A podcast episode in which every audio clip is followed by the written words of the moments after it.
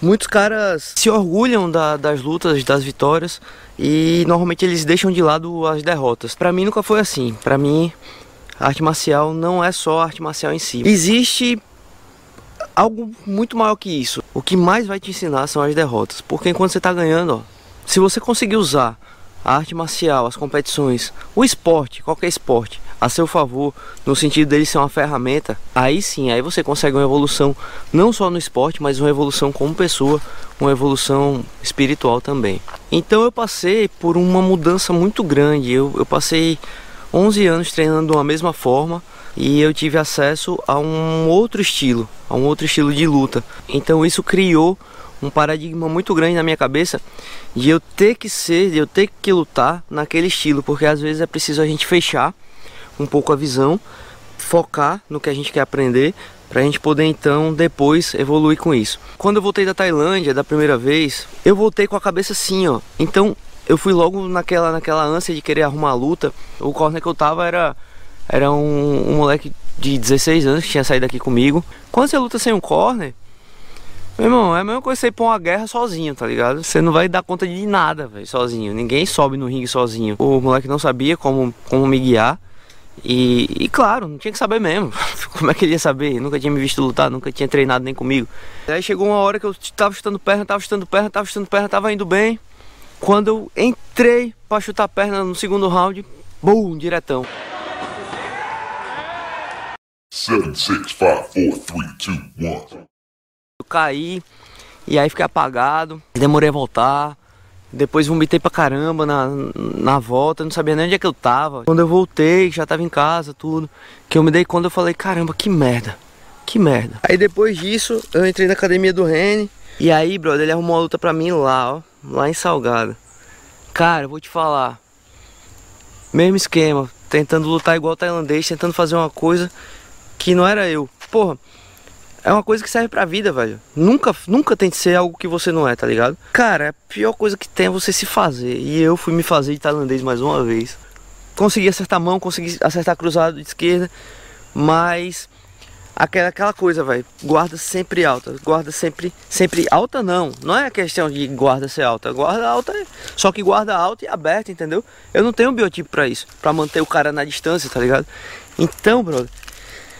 Foi sinistro, porque eu não sei se vocês estão ligados aquele chute do Anderson Silva. Pô, é o Magueri. Que ele deu no Vitor Belfort. Que tem uma foto assim com o Vitor Belfort aqui. Eu tomei um daquele.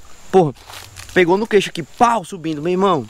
Foi o pior nocaute. Foi, acho que talvez a pior, das piores experiências que eu tive na vida. 7, 6, 5, 4, 3, 2, 1. You'll never have the sacred stone. ah, Tigrão, você não tem medo do que as pessoas vão falar, velho? Você falando aí de nocaute, que perdeu luta, que não sei o que, que caiu no chão. Brother, não devo nada a ninguém, todas as minhas contas estão pagas. Apaguei feio, demorei a levantar e O peixe ficou desesperado. Quando eu acordei assim, eu já tava numa ambulância, peixe tava no meu lado. Não durma, não durma, velho. eu tinha acordado, como é que eu não ia dormir?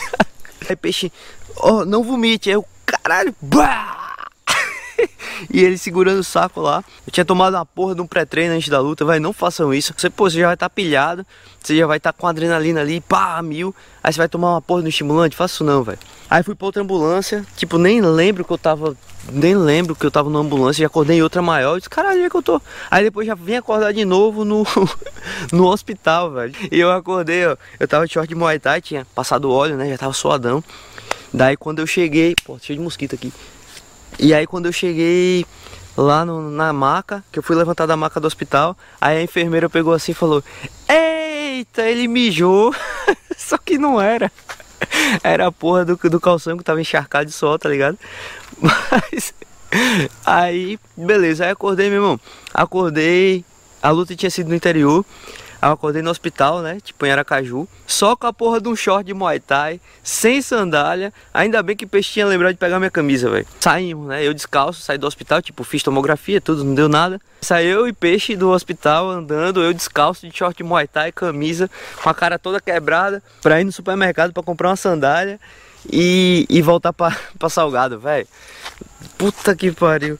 Esse pra mim foi o fundo do poço, tá ligado? Quando eu cheguei em casa, que caramba, eu vi meus filhos e aí eu vi minha esposa, eu tinha que trabalhar no outro dia, eu disse, caramba, velho. Matei. Que porra é essa? O que é que eu tô fazendo? O que é que eu tô fazendo na minha vida, velho? E aí, porra, e aí eu pensei assim, caramba, eu vou parar, velho. Eu vou parar. Eu vou parar porque Porra, porque foi foda, velho. Porque é tipo, que eu tô gastando minha vida, tá ligado? Eu tô gastando anos de vida aqui nessa porra. E pra quê? Eu comecei a engordar, e aí eu parei de treinar, tipo, tinha academia em casa, eu olhava assim, nem, tipo, tá ligado? Assim, ah, nem, nem, nem dava mais vontade de, de treinar nem nada. E aí minha esposa disse uma coisa muito importante para mim, velho. Ela disse assim: tudo que você tem que fazer agora é continuar. Tudo que você tem que fazer agora é continuar. Você não chegou até aqui só para chegar até aqui. E velho, eu acho que isso é uma situação que veio da luta mas que se reflete na minha vida até hoje. Eu não vim até aqui só para chegar até aqui, tá ligado? Mas eu acho que o grande sentido da vida é esse, é você aprender com as derrotas, tá ligado? Então aí você começa a perceber que às vezes a morte ela é só um recomeço. E outra coisa é muito importante se admitir seus medos, tá ligado? É muito importante porque se você não reconhece o medo, ficar ah, se fazendo de macho, ah, velho, que porra nenhuma, que nada, sei o que, aí meu irmão vai dar merda de novo. Pra mim serviu muito reconhecer esse medo e, e, e, ter que vencer. O que a gente não pode desistir, velho. O que a gente não pode desistir. Se eu tivesse desistido, meu irmão, eu não tinha sido chamado depois pro, pro acervo Tai, tá ligado? Eu não tinha virado blogueirinho depois, blogueirinho fitness. Eu não tinha esse canal aqui que eu posso estar tá passando de repente experiência boa para você. Caralho, velho. Tigrão passou por isso. Meu irmão, todo mundo passa por isso, tá ligado? Todo mundo passa. Todo mundo passa por situação difícil, situação ruim. Nem que chova pedra, você tem que trabalhar, velho. Tem que trabalhar na dor, tem que trabalhar porque senão nada funciona. E é isso que eu tô tentando trazer com essa história para vocês, porque foi uma parada sinistra, foi uma parada punk para mim, muito difícil mesmo. E talvez, talvez alguém tire um bom proveito dessa história. O que eu aprendi com essa porra toda de quase morrer, eu realmente acho que eu quase morri, velho. O, o, o enfermeiro, brother da gente, falou assim: bicho, você quase vai porque eu passei muito tempo desacordado. Demorei muito a recuperar é, os sentidos quando eu voltei. E outra, eu fiz as duas coisas que você não pode fazer, né? Quando você tem um trauma.